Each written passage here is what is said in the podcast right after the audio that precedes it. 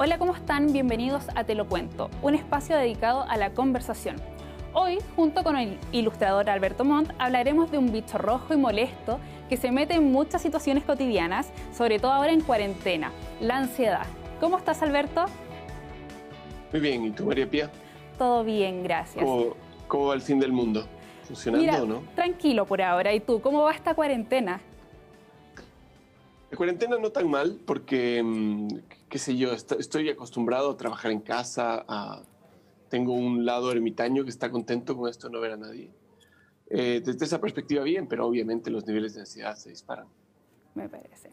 Antes de empezar a hablar de tu libro, me gustaría que revisáramos la ficha técnica para contarles que este es un libro de la editorial Planeta, bueno, que el autor es Alberto Montt, que son 160 páginas y fue publicado ahora en agosto.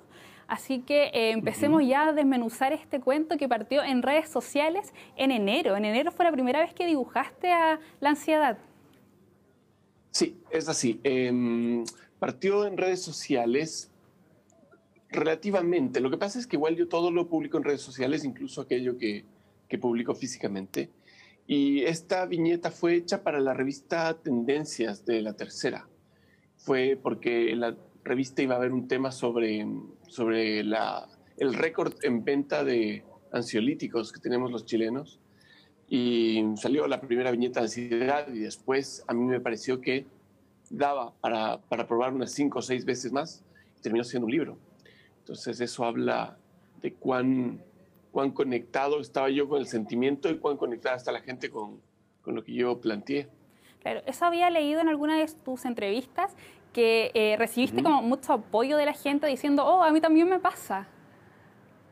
Sí, eh, perdón, la ansiedad es, en, general las, las, enfermedades mentales o las condiciones mentales son muy mal vistas socialmente, ¿no? En una sociedad como la nuestra que es tremendamente exitista, el dar señales de debilidad, porque así se consideran, em, es, algo que todo el mundo evita a toda costa. Conozco gente que nunca confesaría ir a tratarse a un psicólogo. Entonces, cuando comencé con el bicho de la ansiedad ya en redes sociales, efectivamente la gente mm, comenzó a mandarme mensajes del tono de eh, no sabía que esto era la ansiedad, a mí me pasa siempre, o por fin tengo cómo explicar a mi familia cómo me siento yo todos los días. Entonces, eh, claro, más que apoyo fue una, una, más que apoyo de la gente para con el bicho fue un, un sentir que, habían, que había empezado a dibujar un espejo en el que muchos se veían reflejados. ¿Este libro lo terminaste de escribir mientras ya estábamos en cuarentena por el COVID? Sí, por supuesto. Sí, comencé en enero y salió en agosto. Fue justo... Entramos en cuarentena cuando en febrero, finales de febrero, principios de marzo. Principios de marzo. Ya, entonces de principio de marzo, abril, mayo, junio, julio, y salió en agosto fueron los cinco meses que estamos encerrados, más los dos primeros meses de, desde que empecé. Y esta coincidencia que se parece mucho el dibujo a cómo grafican el COVID. Fue, ¿Te han comentado sobre eso? ¿Cómo lo tomó la gente? Sí, por supuesto. De, hecho, muchas veces gente que entra por primera vez a, la, a, mis redes y que por primera vez la, ve las viñetas o a quienes se les comparte por primera vez, piensan que es el, el, el, el SARS-CoV-2 Em, pero no es tan coincidente porque, o sea, es coincidente, pero no es una coincidencia tan, tan coincidente, quería decir. Porque en general cuando yo dibujo, dibujo sin hacer bocetos. Entonces dibujo lo que primero entra en mi cabeza o la primera fórmula que yo encuentro. Y cuando hice la ansiedad se me ocurrió este bicho redondo con púas. Pero claro, después analizándolo, la idea de algo redondo con púas es es muy común para demostrar justamente esta ambivalencia, ¿no? Cuando piensas en, esas masas del Coliseo Romano, que son pelotas con puntas, o las minas eh, submarinas japonesas, qué sé yo, también eran unas bolas con puntitas, y en la naturaleza mismo, cuando piensas en una tuna, o en un cardo, o en un pez globo, todo es esta dualidad entre algo muy redondo, muy acariciable, pero que no puede ser por las púas. Entonces, em, yo acudí a esa imagen y esa imagen se replica también en, el mundo microscópico. Los virus en general son, son, tienen esa fórmula, necesitan esas púas para clavarse en las, en las células. Entonces, cuando yo hice la primera viñeta y acudí a mi imaginario, hice esto, que obviamente coincidió con el virus, eh, y eso es lo que digo, es una coincidencia eh, que parte del hecho de que yo acudí a mi, a mi imaginario base, al, a, lo primero que saltó a mi cabeza, y era obvio que en algún punto iba a coincidir. Perfecto. ¿Cómo ha sido la recepción de tu público con este libro en específico? Con el libro muy bien. De hecho, está entrando la segunda edición ya, si no entró ya la semana pasada, lo cual es súper bueno para un libro en Chile, en donde en general eh, los libros eh, de gráfica tienden a ser em, para nicho. Entonces, estoy muy contento con la reacción del público. Quiere decir que, que de alguna forma caló profundo el personaje. Yo creo que sí, de hecho, en tus redes sociales vas publicando algunas de las viñetas y bueno, tienen muchos likes, tienen muchos comentarios, sobre todo porque eh, logra el bichito molestar, es como esa gracia de que uno sabe que es molesto cuando aparece, no sé, en el cine y te recuerda, cosa que a muchos les pasa, como habré cerrado bien la puerta, como ese tipo de cosas tan cotidianas son las que al público ha ido encantando según mi percepción, ¿no? Sí, lo que pasa es que es justo lo que te comentaba al principio, que mm, hay mucha gente que no tenía idea que, qué es la ansiedad em, y que por ahí no, no lograba unir el nombre con la sensación o con la emoción. Y cuando uno comienza a graficarla, dice, ah, pero eso que está diciendo de, esa sensación de que estoy parado frente al metro y creo que alguien podría venir y empujarme, esa ansiedad, cuando comienzas a cuestionarte eso, eh, y te comienzas a darte cuenta de que lo que te pasa a ti le pasa a mucha gente y que lo que te pasa a ti tiene un nombre, eh, empieza a haber una conexión, ¿no? Eh, te empiezas a sentir que eres parte de un, de un, grupo de gente que está sufriendo con la misma, em, el mismo malestar, por llamarlo de alguna forma. Alberto, y con este éxito que ha tenido este libro, ¿piensas hacer una segunda parte de la ansiedad o vamos a terminar aquí, ojalá, la ansiedad de todos? Yo prefiero no, no, ponerme ansioso al respecto. Yo sigo haciendo viñetas sobre la ansiedad porque, porque lo necesito, porque me gusta vaciar la cabeza y poner ideas que vienen acá eh, en el papel.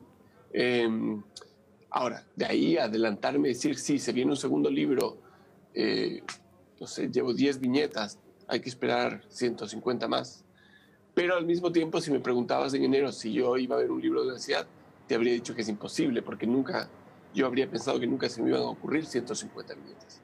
Entonces, ahora prefiero no adelantarme e ir con la corriente, lo que salga, salga. Paso a paso, me parece. Oye, ¿y hay alguna de estas viñetas que sea tu favorita o con la que te sientas más representado? Porque si bien todo sale de tu cabeza, debe haber una que debe ser como más natural para ti. Sí, en general hay, una que se repite, no la temática, pero sí la fórmula, y es aquella que es em, la ansiedad hablándote a las 4 de la mañana y no dejándote dormir. Yo creo que esa, independientemente del tema, es la que más, la que más me sucede. Ese despertar medio, medio extraño y no volver a conciliar el sueño porque se te mete algún pensamiento idiota, em, es sin duda lo que más me, me pasa.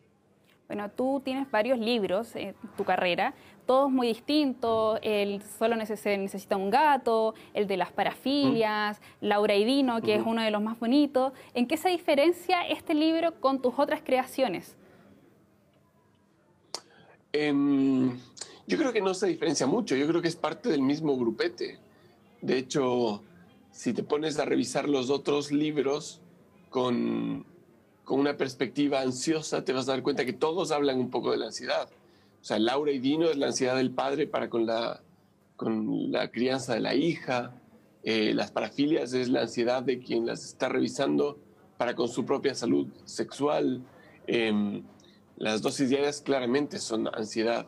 Entonces, siento que, es un tema que ha sido muy presente en mi vida y ahora que le puse un rostro, por llamarlo de alguna forma, que lo personalicé, o que lo personifiqué más bien, em, puedo regresar en mi obra anterior y decir, ah, wow, vengo hablando de esto hace mucho rato y no me había dado cuenta. Perfecto. Alberto, yo te agradezco por esta entrevista. Me gustó mucho tu libro, me divierto mucho, bueno, con, en general con tus cómics en general. Así que muchas gracias por conversar con nosotros y me gustaría que nos recomendaras este libro, como que me dieras tres razones por qué deberíamos leerlo. Ya, una de las razones por las que ustedes deberían leer el libro Ansiedad que acaba de salir hace poco a librerías es porque yo necesito algún momento tener suficiente dinero para pagarme el psicólogo. Y eso solo se va a lograr si ustedes compran el libro de la ansiedad. Segundo, es porque yo siento que el libro de la ansiedad es un regalo perfecto para, para hacérselo uno, para entender un poco cómo funciona la cabeza, porque no conozco a nadie que esté libre de la ansiedad. Y dos, para, para regalárselo a alguien. Todos tenemos ese amigo o amiga ansiosos que, que van a disfrutar mucho viéndose reflejados.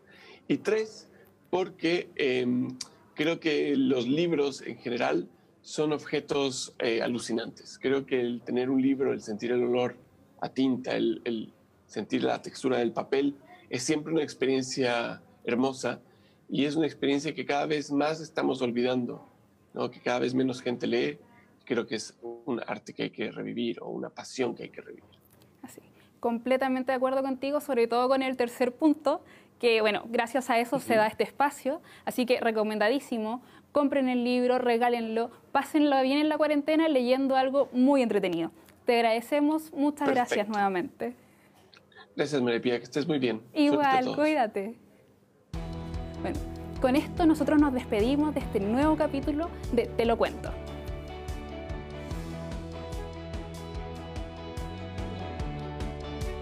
Por supuesto que mi recomendación en esta sección es El Principito, un libro que puedes leer en cualquier momento de la vida y siempre te hará sentido. Si no lo has leído, te estás perdiendo la mitad.